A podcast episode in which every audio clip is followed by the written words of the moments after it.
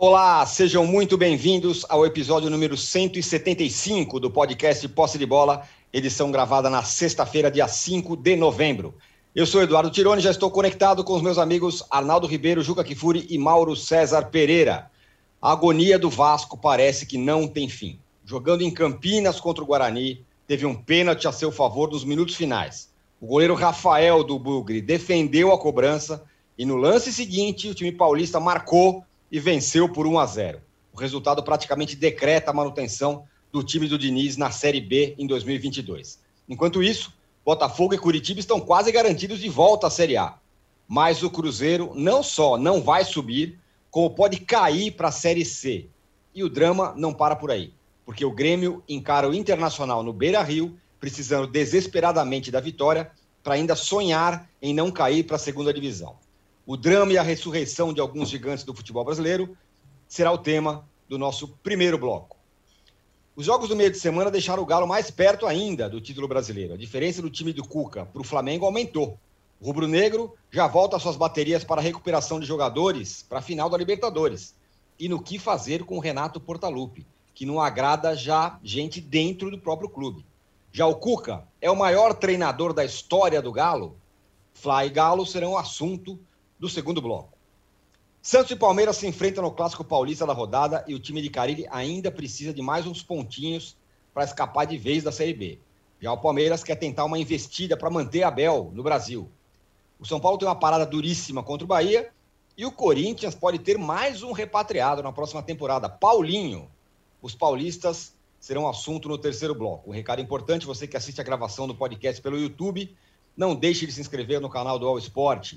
E você que escuta o podcast na sua plataforma de podcasts, não deixe de seguir o Posse de Bola. Lembrando que, ao fim desse episódio, o Juca entregará o troféu Ratão de Bronze e acho que é, candidatos não faltam é, nessa edição. O Juca está ali queimando a cabeça, mufa, para dizer quem que vai ganhar o, o troféu Ratão de Bronze. Bom dia, boa tarde, boa noite a todos. Juca, a Série B está cada vez mais difícil ou os grandes que estão cada vez mais fracos? Boa pergunta, âncora. Acho que as duas respostas são sim. Está cada vez mais difícil, ficará mais difícil ainda no ano que vem, se o Grêmio cair, vai encontrar ali o Cruzeiro, vai encontrar o Vasco. Né? Hoje você já tem grandes disputando, como Vasco, Botafogo, Cruzeiro, né, Curitiba, Guarani, campeões brasileiros, e ao que tudo indica, no que vem será ainda mais complicado. O que aconteceu com o Vasco ontem é típico, e eu fico me perguntando se de alguma maneira o destino não vai acabar fazendo desse limão vascaíno uma limonada. Se o Vasco eu sei que é paradoxal o que eu vou dizer, contraditório, mas se o Vasco não precisa ficar mais um ano na Série B, sem as exigências de permanecer na Série A, fruto de uma gestão que está pondo o Vasco nos trilhos, mas que não está pronta, evidentemente, dada a terra arrasada que o Jorge Salgado pegou. Então, todas as notícias sobre a gestão do Vasco os acordos que o Vasco tem conseguido fazer né, para resolver a sua dívida monstruosa, tudo isso está bem encaminhado. Só faltava o time, e o time não está respondendo. Mas eu me pergunto, honestamente me pergunto, se esse time sobe, o Vasco teria condição de se manter ano que vem? Ao passo que, com esse caminho da gestão, não será mais menos difícil subir no ano que vem e subir de uma forma autossustentável? Não estou querendo dourar a pílula. Não estou querendo fazer jogo do contente. Não estou querendo consolar o torcedor vascaíno.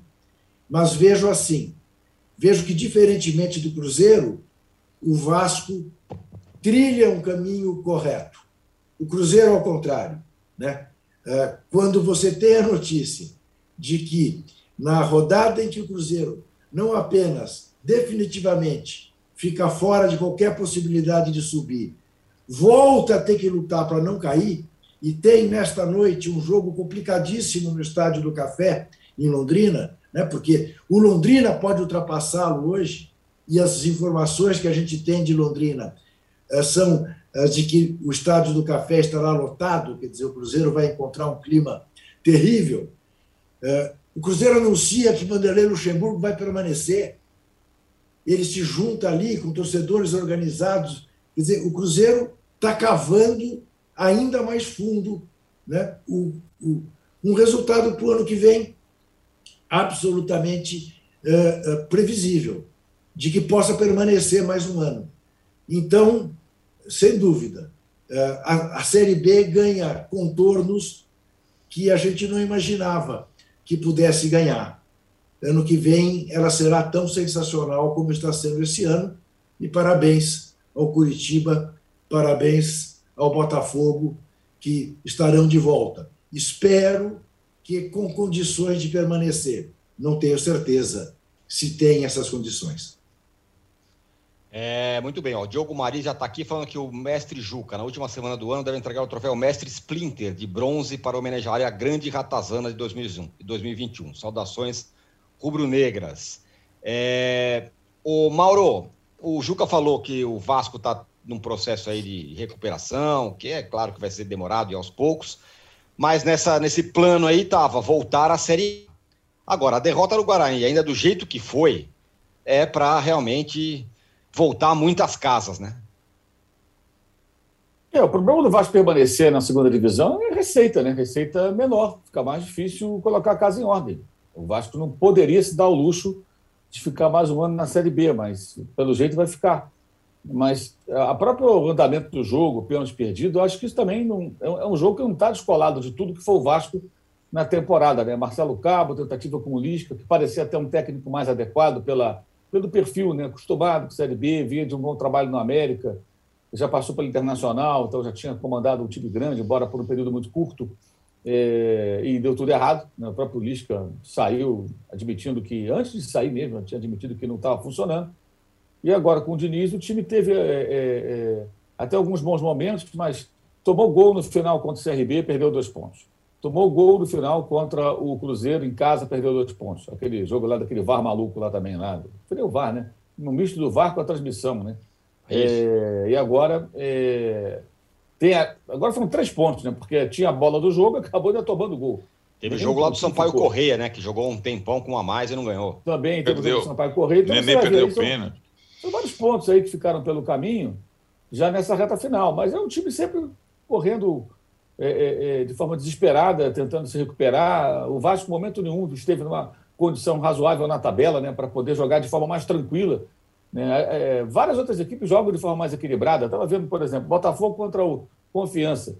Botafogo poupou jogadores para jogar domingo contra o Vasco, não jogou com força máxima, jogou em casa, com o apoio da torcida. Confiança o 19. O Botafogo fez o jogo do Henderson Moreira esperando confiança no campo dele. Não que eu defenda isso, eu gosto. Mas assim, você vê a, a calma do Botafogo. Eu posso jogar contra o Confiança dentro de casa, marcando no meu campo, que eu quero trazer o time dos caras para cá. E numa bola esticada na direita, saiu jogada do gol, ganhou de 1 a 0. O Vasco não poderia jogar assim, entendeu? Porque o Vasco está jogando desesperado pelos pontos, tem que pressionar, tem que fazer o gol, tem que ganhar de qualquer jeito.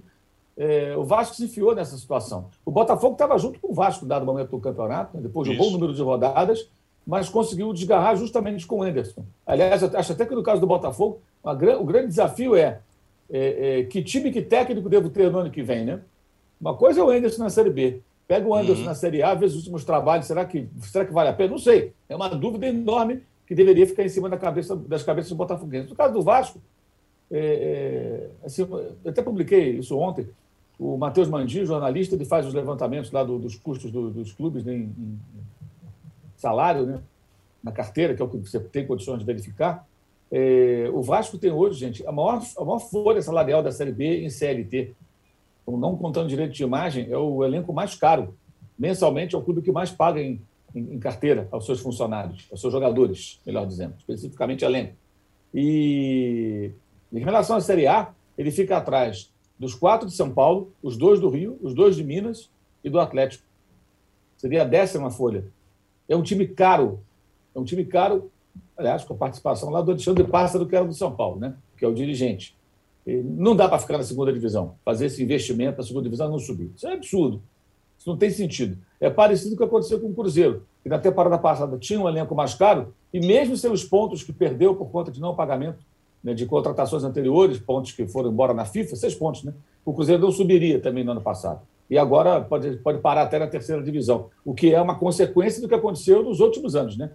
O Cruzeiro vai piorando, piorando, como disse o Juca, vai cavando mais o buraco. Agora, vai ser bem complicado se o Vasco subir, parece que não vai subir, ainda tem chances matemáticas, tem que ganhar todo mundo.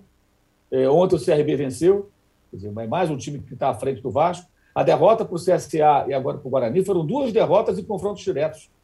Dois times que o Vasco tinha que ficar à frente e não ficou. E aquela velha história que a gente está careca de saber. Esses times jogam a segunda divisão cientes de que a realidade desses times é essa. O Guarani hoje é um time de Série B. O CSA é um time de Série B, tentando chegar na A. Mas sabe dessa, que essa é a realidade. Se ficar na Série B não é um, um desastre. Né? Mas o Vasco não. O Vasco é um time que não pode ficar na Série B. Ele precisa sair rápido. E agora, com essa derrota de ontem, a maneira que aconteceu, né? realmente vai ser bem difícil. Parece que teremos mais, algum, mais um período bem complicado para o Vasco, bem complicado. Talvez o único, talvez não, será provavelmente, quase com toda certeza, se não subir, o único carioca na Série B. Ainda tem isso. Nem o Botafogo, para ser solidário com ele, vai ter mais. O Botafogo está metendo o pé, está indo embora para a Série A. Não quer ficar lá embaixo. Perfeito. E e, e, com essa vitória, vai ressaltar o, o Guarani está brigando, o Guarani, já, que foi campeão brasileiro em 78, já brigando também, entrou na briga para subir para a Série A. Agora, em 78, Arnaldo, o Guarani ganhou do Vasco do Maracanã, inclusive. É, é verdade. Zenon. Agora, Arnaldo, é, o, o, Mauro falou um pouco do, do Cruzeiro, né? É, que está numa draga desgraçada e ameaçado de cair para a Série C. Tem esse jogo aí contra o Londrina. É, é, a, a situação do Cruzeiro é mais fácil de explicar. Teve uma galera lá que meteu a mão e foi, foi um desastre administrativo, e aí o clube está pagando por isso. O Cruzeiro que encara, o Grêmio que encara o Internacional no Beira Rio, precisando desesperadamente ganhar, não é o caso. Curioso, né? Uhum. Porque não fez é, grandes coisas administrativamente, não fez grandes coisas erradas. Pelo contrário, estava até com o clube saneado tal. Tem um time bom, mas vai cair, ou pode cair. É, não. não... O Grêmio contraria a regra, né? A regra da, digamos, da falência administrativa com a queda de divisão no futebol brasileiro. Lembrando, né, Tirone, que resgatamos nessa semana uma capa da placar de 2014 é, meio provocativa, que tinha o Marcelo Oliveira, técnico do Cruzeiro na época, o Ricardo Goulart, uma das estrelas, e o Lucas Silva, hoje volante do Grêmio, que era a grande promessa do Cruzeiro, foi até para o Real Madrid, com o título soberano, com o Cruzeiro bicampeão brasileiro, título, título Seca Pimenteira do Juca, soberano. Nossa Senhora. É, aí o Cruzeiro. 14 bic... não estava mais. Então, eu tô brincando. Eu também não, eu também não, eu também não. É. Mas era o título soberano com a conquista do bicampeonato brasileiro. É, é, não é simples ser bicampeão brasileiro pontos corridos, hein, cara? Não é simples. E o Cruzeiro com é, não tinha é, nenhuma perspectiva de, em menos de 10 anos, entrar cruzeirar. nessa. Cruzeirar. E era uma questão ainda de é, ah, tem talento da base para vender, que era o Lucas Silva, tem não sei o que lá, tem a toca da Raposa, tem a toca 2, cara, e, e aí deu no que deu. Não que isso vá acontecer com o Grêmio. Agora, eu acho que a questão do Grêmio é uma questão de um fracasso esportivo gigantesco nessa temporada, de escolhas erradas, de falta de atenção, e acho que isso vai ficar cada vez mais latente. O Juca falou da, da do nível melhor ainda da Série B e das questões dos grandes, a Série A hoje, com todas as questões de calendário e tal, quem larga mal na Série A é, tem muita dificuldade de reação depois. É, se você for pensar que até agora o São Paulo não está livre matematicamente do rebaixamento e teve mais ou menos a largada do Grêmio, é, dá para explicar esportivamente o momento do Grêmio. Você não tem respiro e você não tem adversário fácil. Nós estávamos falando outro dia do Cuiabá, beleza, o Cuiabá tá, não sei o que, tá estável, né? Empatou com a Chapecoense em casa. A Chapecoense já tá, já tá acabada, já, já tá rebaixada. O Atlético, que deve ser campeão brasileiro, não ganhou nenhuma das vezes da Chapecoense. Nem na ida e nem na volta. Então o nível da Série A pode ser não, não ser brilhante tecnicamente, mas é muito difícil. É um nível Premier League de equilíbrio. Não tem jogo fácil. E se você larga mal, você está encalacrado. E acho que aí aconteceu tudo no Grêmio nesse período, foi deixando para lá, tem jogo atrasado, vai ter jogo atrasado, vai não sei o quê, vai... não, não. E o Grêmio agora entra numa reta final, é, sufocado, pressionado, sem torcida, punida, é, e fazendo um clássico contra o rival que passou a semana inteira guardando energias, poupando jogadores para torcer a faca. Porque foi assim quando o Inter caiu. Parecia que o Inter não ia cair. E o Inter não tinha os problemas do Cruzeiro, certo? Eram problemas diferentes. O Inter não tinha o descalabro administrativo que passou o Cruzeiro. E o Inter caiu. O Inter era incaível, lembra? Hum. O Inter é um dos times que não vai cair. Caiu também. Então o Grêmio está passando por essa situação com um time caro, com um time com jogadores é, bons tecnicamente, com um salário em dia, com condições de treinamento e tudo mais, usando os ídolos do clube nessa temporada, quase todos, né? O Renato, que ficou um tempão, saiu antes do início do brasileiro, o Filipão, e agora está numa situação muito delicada. Acho que uma situação das, das equipes que estão lá embaixo, a mais delicada pelo tamanho do time, pela, pela situação inusitada que vive. E, e o clássico Grenal do sábado, é, tenso, tem tudo para ser um dos jogos é, mais importantes da temporada, em que um time só tem um objetivo, o mandante internacional: empurrar o outro para baixo. Aí você vai dizer, pô, mas é, aquela situação de ficar sem o rival próximo na mesma divisão é ruim. Não sei, pergunta para o torcedor do Atlético Mineiro se é ruim. Não sei se é ruim. A temporada do Atlético Mineiro em relação ao Cruzeiro talvez seja a maior diferença histórica entre os dois. O Atlético pode ser campeão brasileiro depois de 50 anos, pode ser campeão da Copa do Brasil, campeão da Tríplice Coroa, que o Cruzeiro foi em 2013, e o Cruzeiro pode ser rebaixado para a Série Seca. Aliás, o principal rival do Atlético é o América, que vai fazer o clássico, hoje, né, na Série A, que vai fazer o clássico com ele no, no final de semana. Então, acho que o Grêmio respira por aparelhos e, e acho que aquele episódio pós-jogo com o Palmeiras, ele é, parecia aquele jogo que o Curitiba foi rebaixado, lembra? Que invadiram Sim, o Couto Pereira, arrebentaram tudo. tudo. Aquilo era a última partida, mas parecia que o Grêmio tinha ali naquela partida contra o Palmeiras decretado sua queda para a segunda divisão.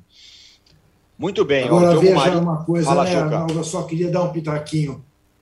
Nada mais, nada mais dramático né, do que a, o que aconteceu nos dez primeiros minutos do jogo entre Grêmio e Atlético Mineiro no Mineirão, é, né? É Porque é, tu, é a receita acabada, né? Quer dizer, os três gols que o Borja perde, o gol que o Borja faz, é, impedido por milímetro, é dez minutos.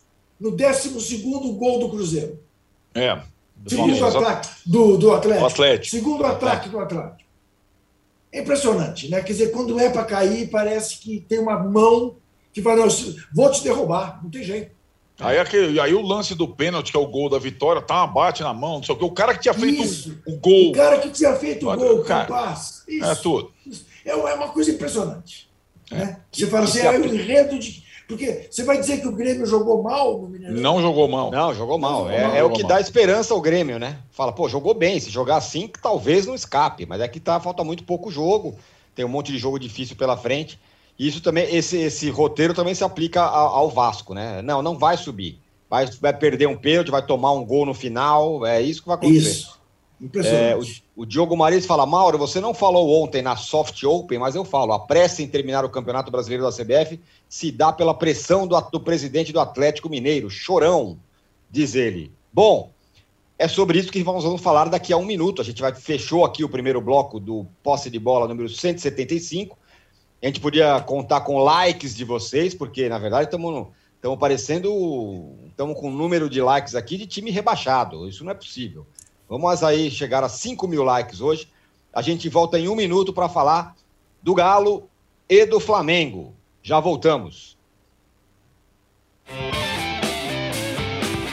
Tem um passado, mas em algum momento da história esse passado se perdeu. Mas um teste como esse, ele não, não abre uma clareira na mata, ele abre uma avenida. Quatro exames de DNA. Eu acho que a galera não acredita muito nisso, não, tá? Eu não tava muito. Eu falei, gente, será que o exame vai mostrar de onde eu sou? Uma busca.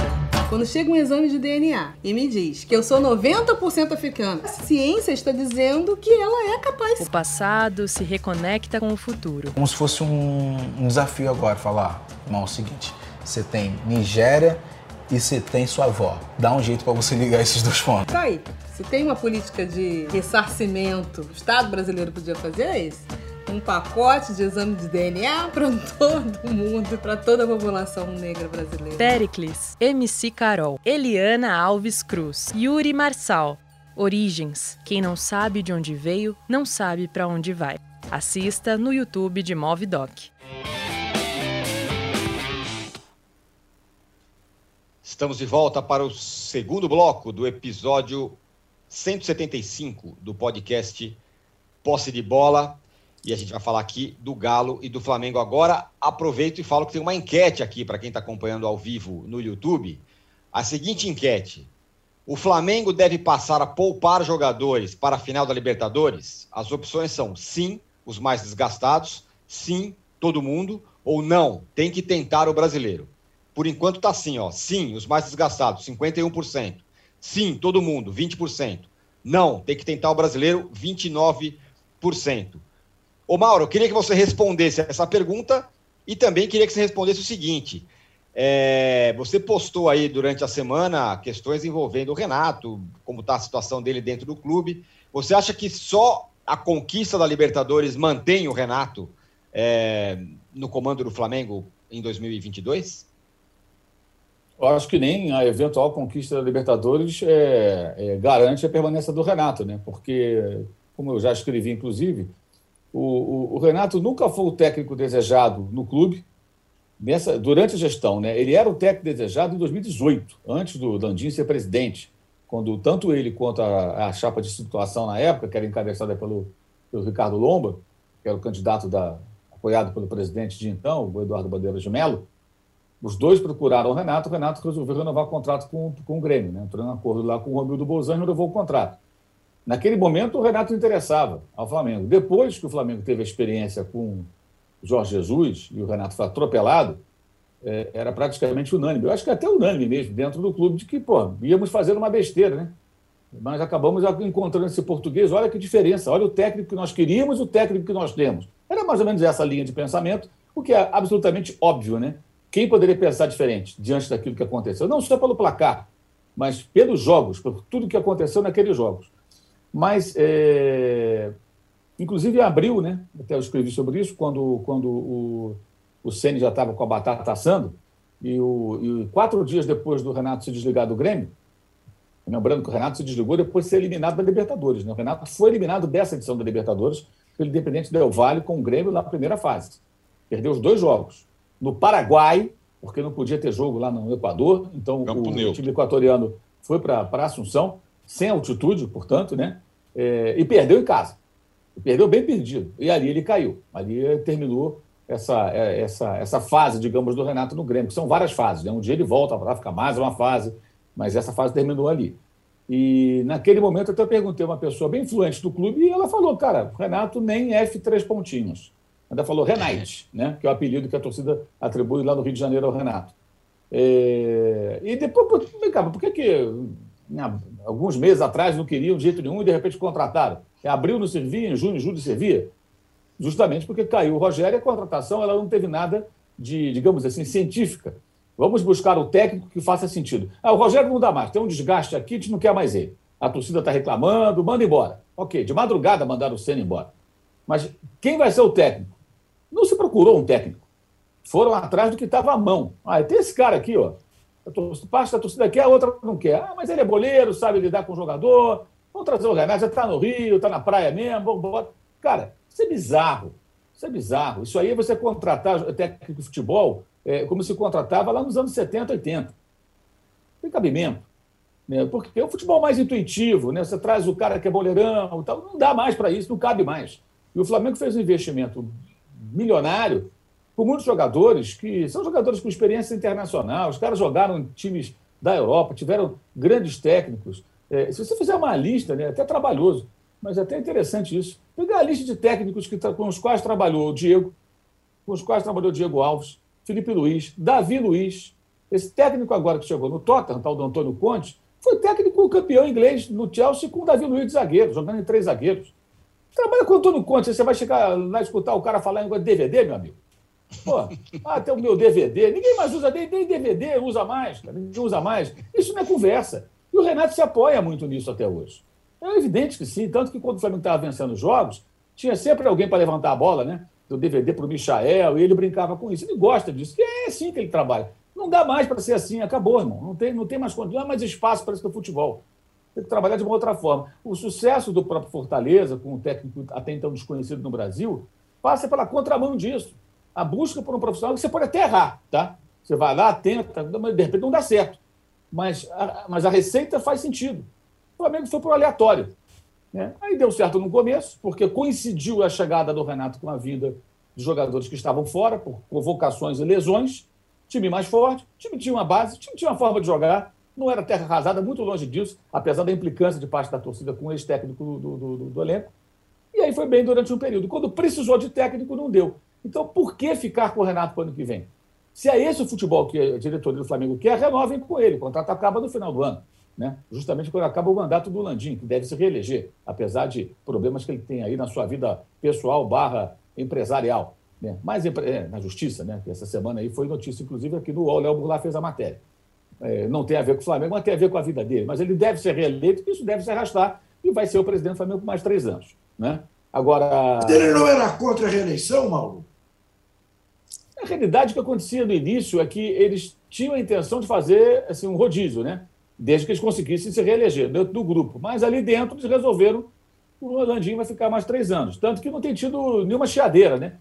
havia até uma, uma, uma, nos bastidores, nem bastidor, todo mundo falava isso abertamente, que o Landim apoiaria o Dust numa, numa candidatura agora para esse ano. Após o seu, seu mandato, o Dust é o vice dele e eu não vejo o Rodrigo Dust reclamar. Sinal de que deve continuar como vice mais três anos, você se esperando ser presidente lá na frente, enfim.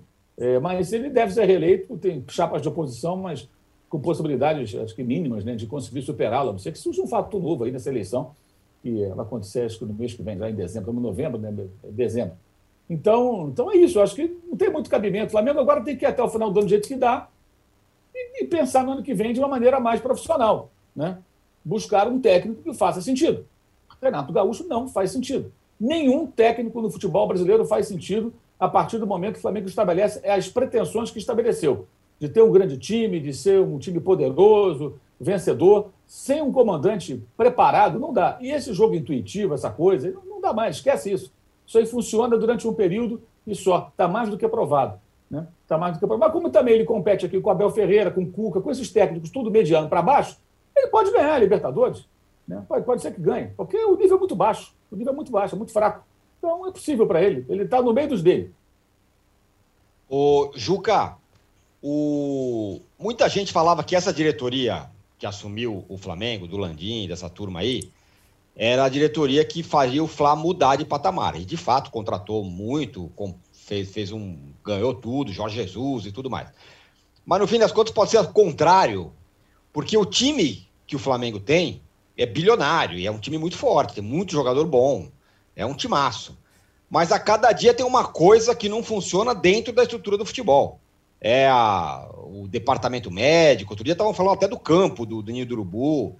Tem agora o Landim envolvido nesse rolo fora de campo.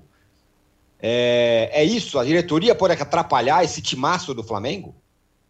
Pois é, mas é aquilo que a gente sempre fala, né? Não existe ainda um clube desses gigantes do futebol brasileiro que você possa cravar ser autossustentável.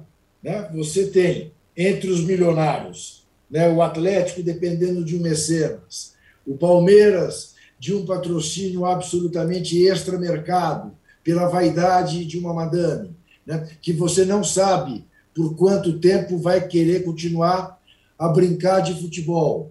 uh, e, evidentemente, entrando numa zona de uh, óbvio conflito de interesse entre o clube que ela vai presidir e o clube que a empresa dela patrocina. E o Flamengo, que você nota, tem como gestor principal um cara que está acusado de uma lesão em fundos de pensão por gestão fraudulenta na casa de 100 milhões de reais. Quer dizer, é, que confiança eu posso ter neste cidadão como presidente do clube de maior torcida do país?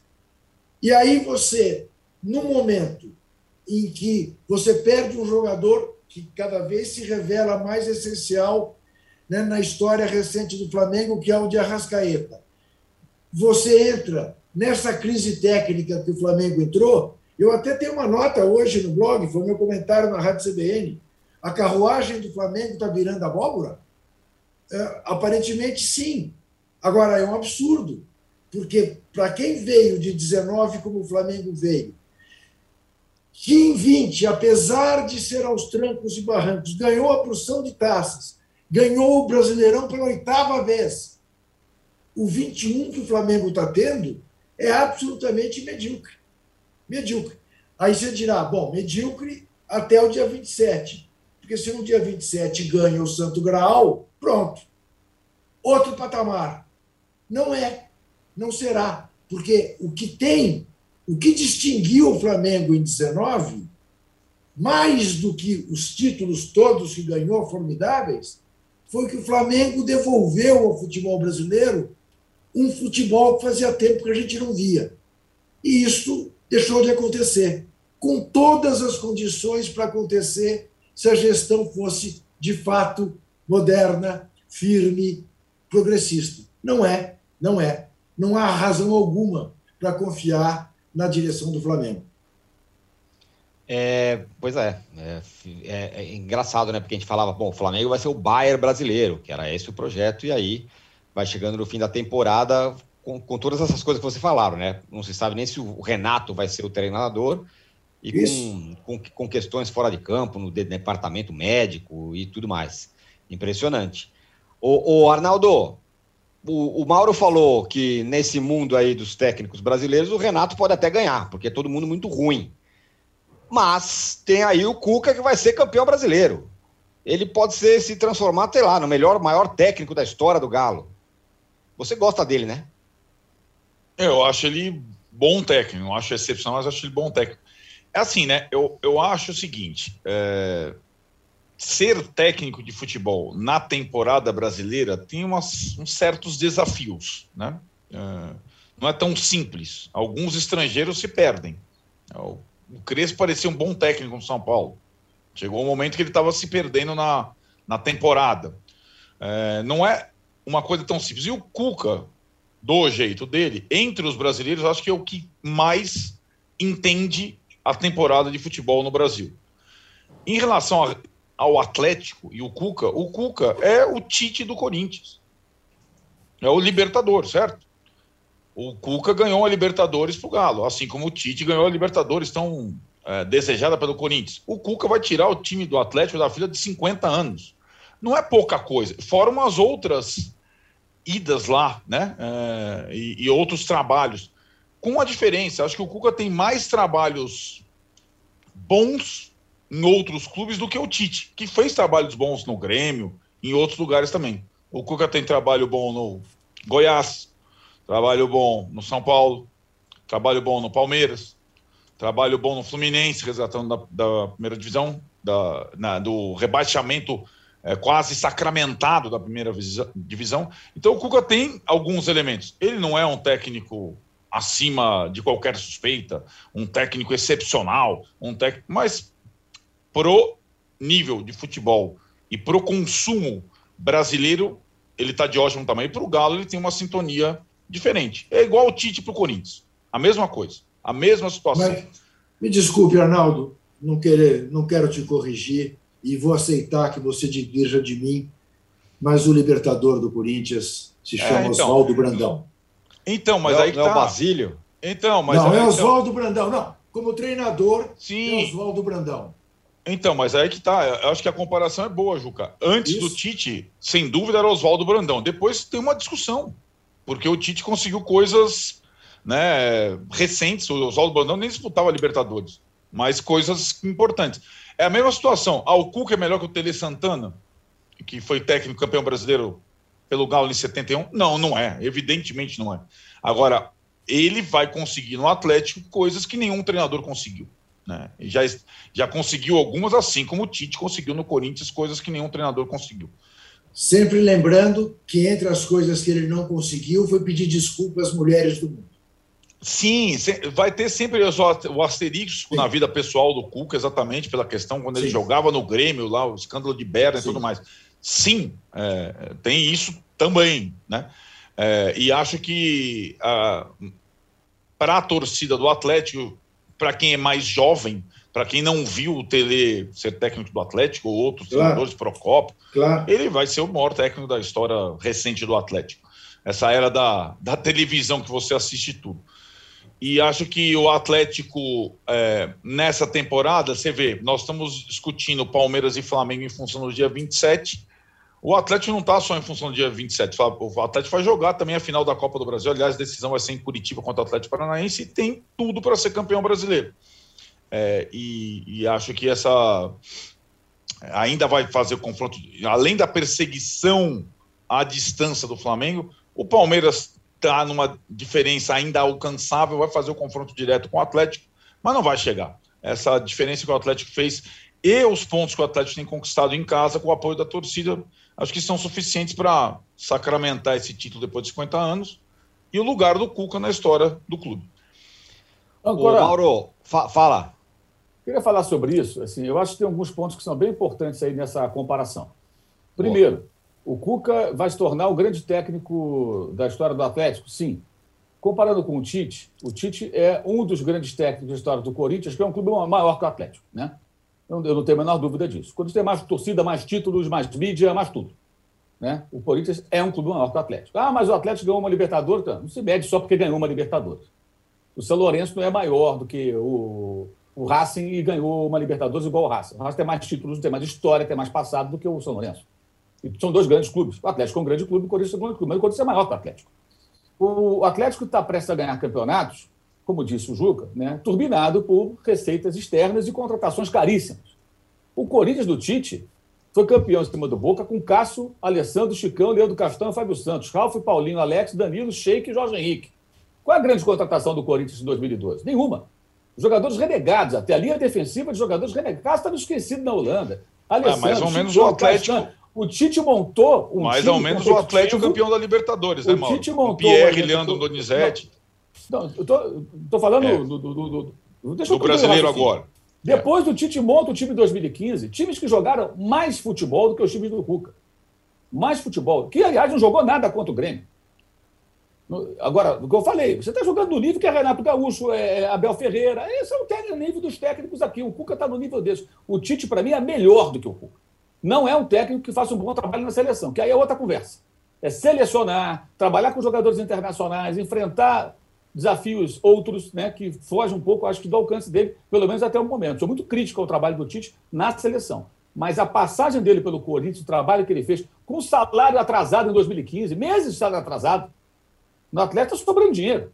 Né? Porque tem lá esse apoio lá do, do, dos apoiadores, né? tem os apoiadores do Atlético. No Corinthians era o contrário. Então, o, o, eu, eu acho que o Tite, os feitos do Tite, para mim, são incomparavelmente maiores, porque ele trabalhou nadando até contra a maré e com um elenco de 2012 que ganhou os títulos sonhados, que não tinha nenhuma grande estrela. Jogadores que vieram daqui e dali, sobraram a colar. É, é, então, acho que tem, é um trabalho muito mais consistente do que esse time do Atlético, cheio de altos e baixos, como é a característica do Flamengo, do Palmeiras, que são os outros que têm aí times fortes, como é, são os trabalhos em geral do Cuca, como foi a final da Libertadores do Cuca. Né? E alguns feitos são interessantes. Goiás, Fluminense, mais de um outro patamar, brigando para sobreviver na Série A e tal, né? brigar para ser campeão. Então, acho que o Cuca será, de fato, merecidamente, com toda a justiça, ganhando esses dois títulos esse ano especialmente, o maior técnico da história do Atlético, sem dúvida alguma.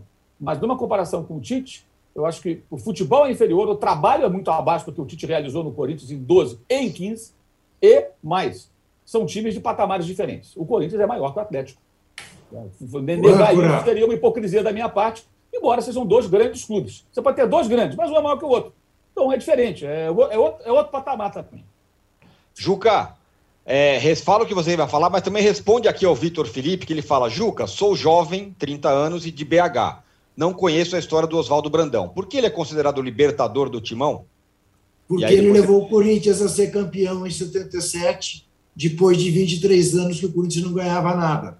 E esse é, na, na, na história moderna do Corinthians, o maior título do Corinthians, embora seja um título estadual. A partir daí, o Corinthians retoma uma trajetória vencedora, essa que você viu nos anos mais recentes. Então, foi o maior, maior, a maior fila de clubes grandes brasileiros até que o Oswaldo Brandão, que havia sido o técnico campeão de 54, ganha o título de 77.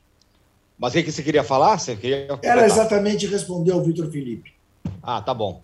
O Rogério Reckel, viu, Mauro? Fala que você é um anti, anti-atlético. E o Roner Antônio. Eu sou anti-mala. que nem ele. E o Roner Antônio, Mauro, ele, ele fala o seguinte. Malaça. Infelizmente, discordo de todos os argumentos falados pelo Mauro sobre a situação do Flamengo. Ele fugiu do raciocínio lógico do que está acontecendo, tá? Tá aqui palavras.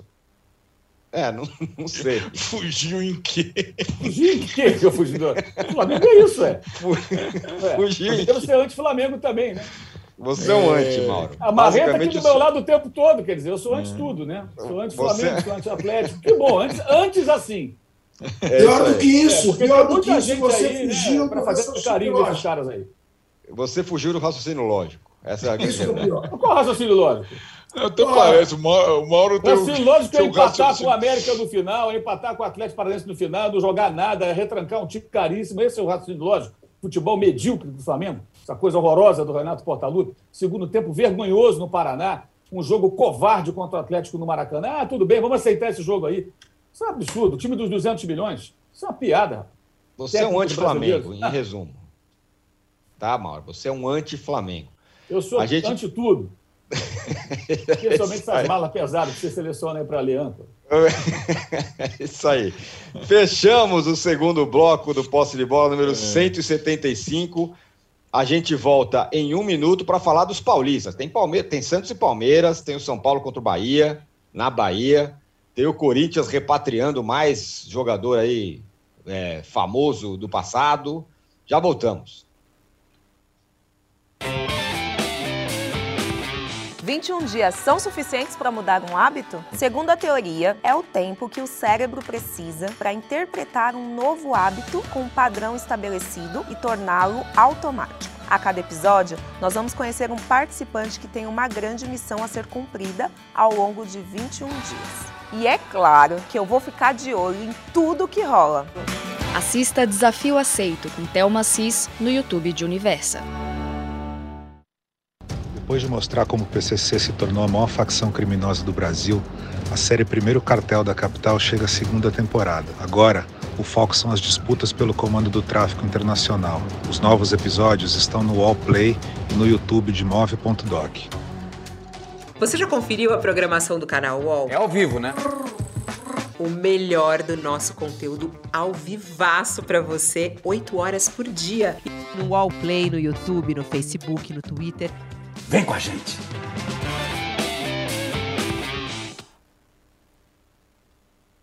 Estamos de volta para o terceiro bloco do episódio 175 do podcast Posse de Bola.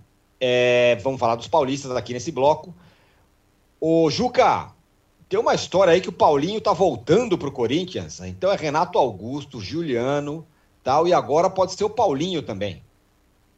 É, pro ano que vem, né? Ele Isso. pediu para voltar só no ano que vem, se comprometeu a se manter em forma, mas quer voltar. Tá, tá inclusive futebol. treinando lá, não é isso? Exato. Uh, ao que tudo indica, o Corinthians nada em dinheiro, né? Porque, evidentemente, o salário do Renato Augusto não é baixo, do Juliano não é baixo, do Roger não é baixo e do Paulinho não será baixo, além do Cássio, do Fagner. O Corinthians está muito rico. Corinthians, o William, Corinthians está tá, tá nadando em dinheiro, pode se dar esses luxos e está montando uma seleção de veteranos, né? Um time para o Luciano do Vale dirigir. Saudoso do Acha. Seleção Mas- de grande bolacha, Masters. Eu tenho, eu tenho enorme saudade do Paulinho. Se você me perguntar qual é o jogador da história recente do Corinthians de quem você tem mais saudade, eu digo o Paulinho. Eu, com muita frequência, estou vendo jogos do Corinthians e falo para quem está do meu lado. Que saudade do Paulinho. Mas eh, fico achando que o Corinthians quer voltar àquela velha coisa do nunca volte ao lugar em que você foi muito feliz, porque você vai se decepcionar. O Corinthians está montando o time old fashion. Né? Se isso vai dar certo, a ver. Mas é o que me parece. Está faltando o casão. Largar o microfone da Globo e jogar lá de centroavante, restabelecer a democracia corintiana. Porque até nisso se fala no Corinthians de uma maneira fake. É, lembrou, isso me lembrou, essa história do Paulinho, Juca, me lembrou, vale ressaltar aqui rapidamente, uma das manchetes mais legais que o Lance fez naquele jogo do Corinthians contra o Vasco. O Corinthians eliminou o Vasco na Libertadores com o gol do Paulinho, depois do Castro ter feito, defendido aquela bola do Diego Souza e tal. E a manchete foi PQ Paulinho. Lembra? É isso. Sim, lembro perfeitamente. Manche- Ele, manchete- sobe no, ele sobe no lambrado, tem um torcedor Isso. que o agarra. É uma cena linda, né? É uma cena Yeah. linda. Se não me engano, o Tite está fora do campo, está expulso, não é isso? Isso. Está É no meio da exato. torcida. Não, aquilo ali é épico. Né? Aquilo é, é digno de Calma, lembrar. calma, não. não calma, Juca, calma. Calma. Calma, Juca. Aproveita e já pede um like aí pra gente ir bem.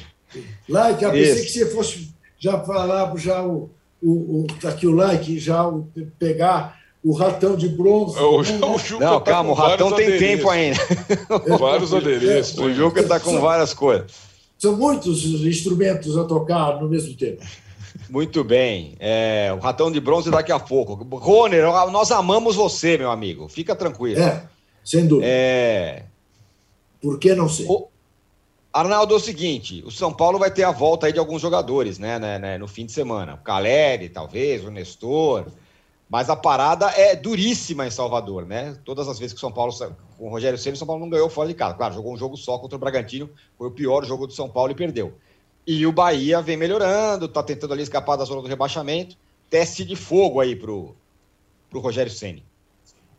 É, digamos que aquela parte. O Rogério chegou ah, ao São Paulo, já mora perto do estádio e tal. O máximo que ele foi, em termos de distância, foi até Bragança. Pegou o ônibus aquele dia e voltou. Depois, jogos no Murumbi e esse Bragantino. Agora tem uma sequência que é assim, Tironi: é Bahia em Salvador, Fortaleza em Fortaleza, que o Ceni conhece bem, Flamengo no Murumbi, que o Ceni conhece bem, e Palmeiras no Allianz Parque. São os próximos quatro jogos do São Paulo. Então, a coisa, né?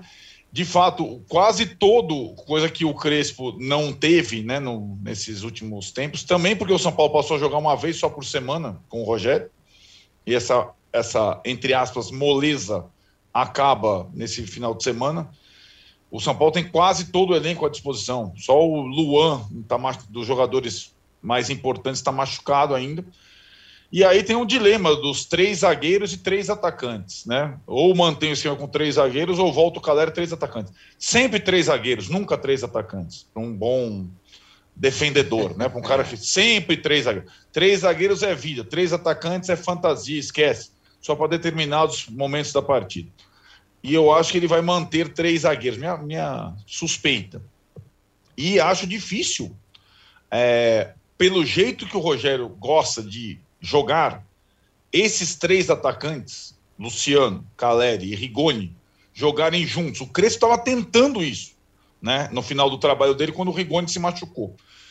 Então, acho que esses jogadores, para algumas oportunidades é, e tudo mais. E, e acho que o São Paulo está naquela situação de é, ainda não saber se vai conseguir dar uma arrancada para buscar uma vaga na Libertadores ou pré-Libertadores, ou se vai continuar é, até o final do campeonato com um olho grande ali em relação à distância para a zona de rebaixamento. Está na mesma situação número de vitórias é igual ao número de derrotas. Enquanto for assim, número de vitórias é igual ao número de derrotas, vai ficar no, exatamente na, na segunda parte da tabela.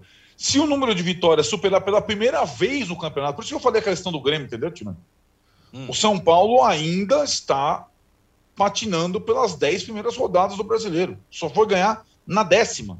Depois da décima, é razoável a campanha. Só que se você em dez jogos só ganha um, foi isso o começo. Você vai sofrer até o fim. E não tem, não tem segredo. O Grêmio não teve é, a arrancada, e a arrancada do São Paulo foram três vitórias seguidas, uma vez só no campeonato, na época do Crespo. E aí não conseguiu sair até agora. Então, para o São Paulo conseguir almejar alguma coisa a mais, precisa vencer um desses dois jogos fora de casa contra Bahia e Fortaleza, e não será fácil. Não será fácil. Os jogos contra Fortaleza e Flamengo são bem apetitosos em termos de ambiente. Né? O Rogério voltando a Fortaleza, já foi como, como técnico do Flamengo, e recebendo o Flamengo no Morumbi. Nas últimas vezes, como técnico do Flamengo, ele jogou contra o São Paulo lá, com o público. Né? Vai ser uma coisa com duas torcidas, em princípio. Né? Duas torcidas, aliás, que têm uma boa relação, é, boa parte das torcidas. É, então, esses, esses jogos, mas antes tem o Bahia aí do Guto Ferreira, do Gilberto, etc. e tal. E acho que essa, essa trinca aí de partidas, essa quadra de partidas, melhor dizendo, que inclui o Palmeiras também, são determinantes para o futuro do São Paulo no campeonato. Ou continuar brigando até o fim para ficar na Série A, ou tentar alguma coisa, como estão tentando o Corinthians Internacional, por exemplo. O Diogo Maris diz aqui que vocês quatro, o Pedrinho e o André Kifuri, que honra eu estar nessa turma, são os melhores do Brasil. Vida longa a todos e volta Jesus que eu perdoo a facada. Mengo. Fala, falar em André Kifuri, porque ah. ele traduziu, olha aqui, está chegando ah, na é última semana. Está chegando na última semana de novembro o livro do André Drone, enfim traduzido para o português, a biografia do Dr. Sócrates, Excelente. com prefácio do Raí, que por si só autoriza o livro de maneira absolutamente extraordinária. É um livraço. Eu Legal. recomendo que e já está em pré-venda na editora Grande, Área. Muito bom. Aliás, todos os livros da Grande Área são muito Mais legais. o Júnior, né? O Júnior Espósito faz o seguinte, fala o seguinte aqui. A última vez que o Galo foi campeão foi dois anos depois do Festival do Woodstock. O Médici era presidente e o Juca Kifuri usava barba sem bigode. É verdade. Tá vendo? É isso aí, Juca. Abraham Lincoln. Abraham Lincoln. Abraham é. Lincoln. Ô, Mauro, Santos e Palmeiras. O Santos, do Carilli, ainda precisa fazer mais alguns pontinhos para aliviar de vez a, a escapada do, da Série B. E o Palmeiras está numas de tentar seduzir o Abel para ele seguir no Brasil. É, você disse outro dia que o Abel é um técnico que pode ficar um técnico melhor. Ele é um técnico médio, na sua opinião, e, mas pode melhorar, né? Ah, depende muito da capacidade ou não dele de beber de outras fontes, né? Mudar um pouco a maneira de ver futebol, de, de montar suas equipes. O cara é jovem, pô. Ele pode, evidentemente, abrir mais o leque. Falei agora há pouco do Tite. O Tite, um técnico já era um cara mais velho do que hoje é o Abel, com mais idade do que o Abel tinha na época, ele deu uma virada na carreira dele, né? Mudou muito a forma de trabalhar, se aprimorou e conseguiu feitos que a gente não imaginava que o Tite fosse capaz. Quando o Tite estava no Atlético Mineiro, ele sai do Atlético muito mal, o time brigando para não cair, o Atlético mantinha o Tite, lembra? Aí até é. que uma hora falou, não dá mais, ele foi embora. O time estava em baixa, foi lá para mundo árabe, sei lá para onde. De repente ele voltou para o Corinthians meio que repaginado. E quando fez o ano sabático, voltou melhor ainda. É, é, claro que o Abel pode melhorar, depende muito dele. Eu acho que ele ser primeiro uma pessoa, um, aquele olho esbugalhado, acho que não ajuda, ajuda muito, não. É, brincadeiras à parte, eu acho que ele precisa é, é, é, beber de outras fontes. Só esse pequeno movimento para encaixar os meias no time, Veiga com Scarpa, que eu acho um desperdício danado, e manter o Dudu no time, já é um movimento interessante talvez um pouco tardio, numa temporada muito ruim dele, né? muito ruim mesmo. É, e acho que esse movimento aí tem muito também de valorizar o técnico no momento crucial, porque dependendo do que acontecer lá em Montevidéu, o Abel pode, é, os palmeirenses podem querer a permanência do Abel e podem achar que o ciclo acabou. Vai depender do resultado e da atuação do time. Qualquer coisa que se fale agora sobre isso é, é, é especulação ou, digamos assim, tentativa de motivar para o jogo muito importante, o jogo mais importante. Mas a temporada dele é muito fraca. Não pode esquecer isso. Acho que é uma muito, muito boa vontade também com o Abel, de muita gente. que ignora os fiascos acumulados ao longo de 2021 pelo Palmeiras, que começam no Mundial de Clubes tão desejado, passa pela Copa do Brasil, derrota em final de Campeonato Paulista, Recopa, Supercopa, é, e por aí vai. E no brasileiro, é, se o Flamengo agora com o Renato é um fiasco e perde contato com o Atlético, que é o líder, o Palmeiras já fez isso há muito tempo. Há muito tempo. Ficou oito jogos sem ganhar. Ou seja, a temporada é ruim, o momento é bom. Esses quatro últimos jogos com vitórias, obviamente, um bom momento. Então, acho que tudo vai depender do que vai ocorrer lá em Montevideo no dia 27. Isso aí que vai pautar o, o, o, futuro, acho, do Abel, do Palmeiras, no futebol brasileiro. E também tem que ver o que ele quer da vida dele, né? Se ele vai ficar aqui, não adianta ele ficar reclamando, ah, deixei minha família em Portugal. Ali é a opção dele, gente. Não está fazendo favor. O Palmeiras está tá pagando salário e contratou, uma relação profissional. Olha, eu sou cobrado aqui no chat pelo Derlei Dias. Like tá fraco, like tá fraco em âncora, diz ele. É o Juca, que não pede likes. Então, Pô, já pedi, fazer... Cacilda, aqui de novo, ó. Cacilda. Então o Juca tem duas missões agora: pedir likes, que ele já está fazendo, dizer se o Santos já escapou ou falta alguma coisa. Não. E por não. fim, entregar o troféu Ratão de Bronze. Não, Santos ainda não escapou, falta alguma coisa. Se conseguir um empate com o Palmeiras, será um ótimo resultado. Santos agora tem que administrar essa pequena folga que tem mas ainda corre riscos. Teve uma vitória surpreendente né, lá no Paraná e realmente parece embicar e tomara que embique e saia, mas ainda não está com a vida resolvida. Eu continuo a afirmar: o Grêmio tem muito mais time que o Santos e o Grêmio está na situação em que está. Olha, esse é de fato, pelo excesso de escolha que eu Boa. teria, uh, o ratão de bronze mais difícil é, de toda a série. De todos tá? os tempos. É, porque são muitos candidatos. Eu cheguei em um determinado momento, eu achei, eu vou entregar para o Leonardo Gaciba, porque nele Olha. eu englobo Nossa. tudo. Eu englobo tudo. Mas o Leonardo Gaciba tomou Doril, sumiu. Sumiu, né? Que sabe dele. Então, não tenho como entregar o ratão para ele. Aí pensei, bom, então vou correr atrás daqueles malucos, daqueles gremistas que ajudaram a, fundar o Grêmio. Não, é muita gente ali. Eu tenho medo de apanhar de um cara daquele se eu entrego um ratão para ele. Então, deixei de lado. E resolvi que vou entregar simbolicamente para o árbitro Marielson Alves de Souza. Eu não sei nome de árbitro nenhum. Eu chamo todos de assopradores de apito. É Mas o contrário do Arnaldo. Né? Porque, todos. Por, é exato, o Arnaldo sabe. O Arnaldo se prepara para ser cartola de futebol, fazer pressão nos bastidores. Ele ainda vai terminar a vida dele. Isso, vou comandar a arbitragem, vou, vou revolucionar a arbitragem. Mas o, por que o Marielson? Porque o Marielson expulsou corretamente o Kaiser e deixou se levar por um cretino que estava lá na cabine e que o chamou para ver para corrigir o acerto dele. Isso. E não teve, que é a pior coisa que existe. É o cara sem personalidade. Em vez de ele dar uma banana para o VAR, ele foi ele um banana. Né? E acabou tirando o vermelho e dando só o amarelo para o Kaiser, que acabou fazendo o primeiro gol do Atlético. Quer dizer, então o Marielson teve, teve uma interferência direta no resultado de um jogo. O Gaciba tem no campeonato. O Gaciba tomou do então, Marielson, o ratão é teu.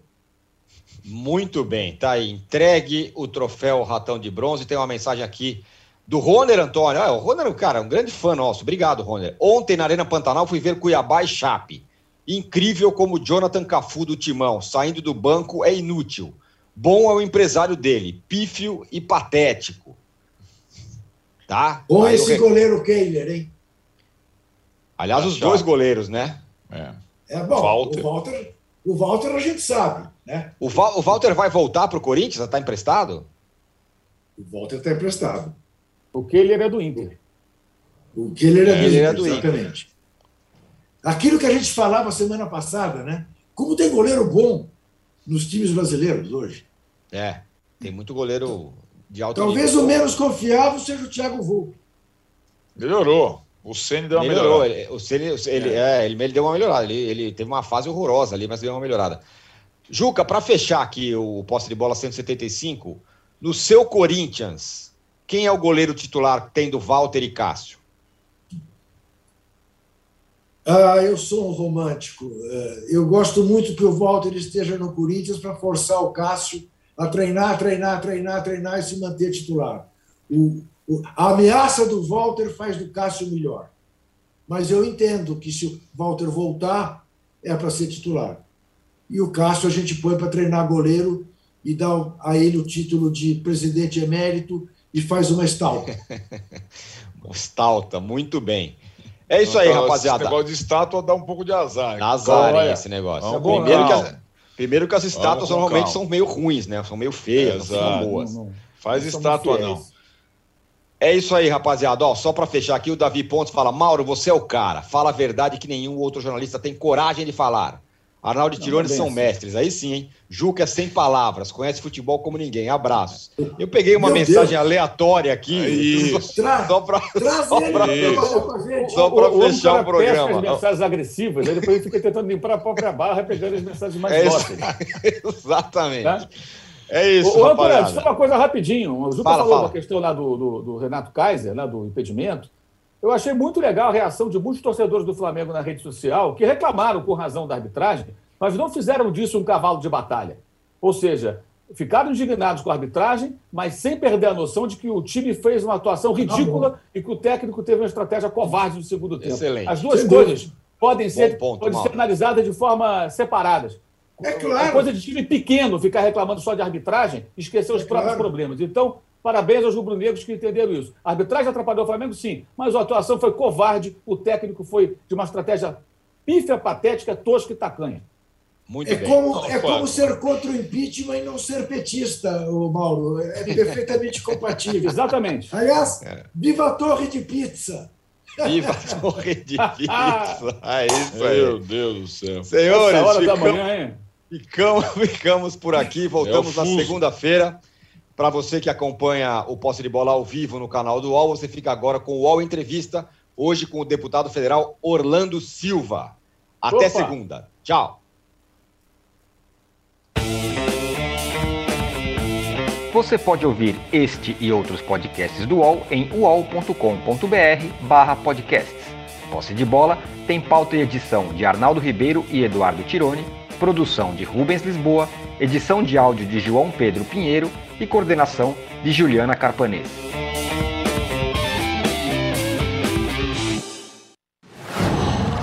Qual?